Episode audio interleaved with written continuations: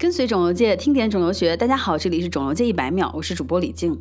本期节目呢有点长，突破了一百秒的限制，为的是让内容更加连贯，但有趣有料依旧。闲话少叙，让我们进入正题。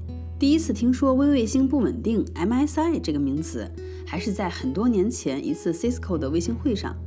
当时呢，对这个名词也是一知半解。近年来，MSI 越来越高频地出现在各类肿瘤的学术会议上，更是指南更新的常客。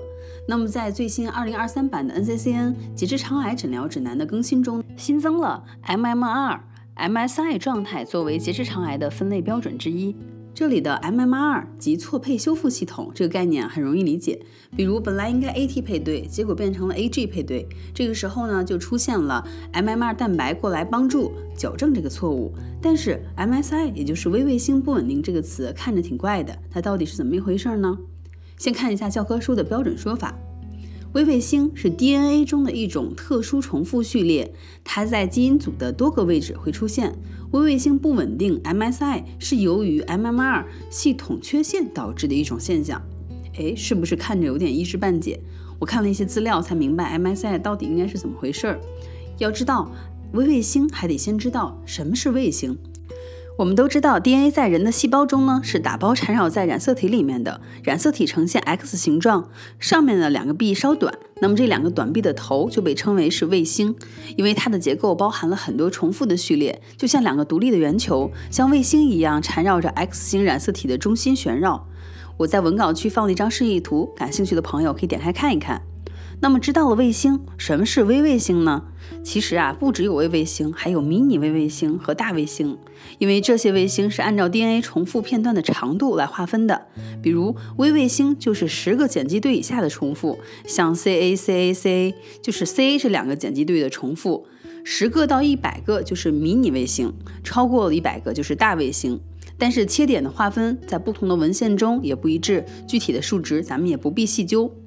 卫星 DNA 的重复次数因人而异，比如张三的某一段微卫星可能重复了一百次，李四可能就重复了十次。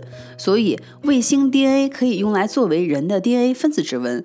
侦探剧中检验凶手用的 DNA 比对就是利用了类似的原理。那么相比于非重复的片段。卫星 DNA 在复制的时候更容易出现错配，因为卫星 DNA 在染色体里缠绕更为紧密，也很容易受到辐射、药物的影响。加之微卫星处在 DNA 的编码区域，比如一些重要蛋白基因的外显子启动子区域，因此它如果在复制过程中发现了错配，而且修复机制受损的话，也就是刚才我们提到的 MMR，就会对基因的表达和蛋白的形态功能产生影响。这个现象呢，就叫做微卫星不稳定。也就是 MSI，它是 MMR 缺陷的直接后果，所以 MMR 和 MSI 这两个名词通常成双入对的出现。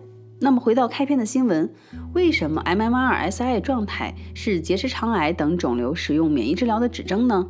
我还记得之前看到过这么一个说法：结直肠癌等肿瘤突变负荷与免疫治疗呈正相关性。也就是说，当突变负荷越高，PD-1 抑制剂的疗效就越好。这里用来评价肿瘤突变负荷的就是 MMR 和 MSI。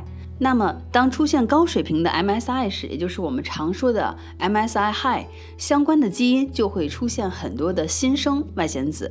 那么这些外显子编码的蛋白肽段，对于免疫系统来说它是外来的，继而就激发了特异性 T 细胞应答。所以 MSI high 使用的免疫治疗可以强化自身对肿瘤的免疫反应，更容易见效。这下你就明白了为什么结直肠等肿瘤。长江 MSI 作为免疫治疗用药标志物的原因之一了吧？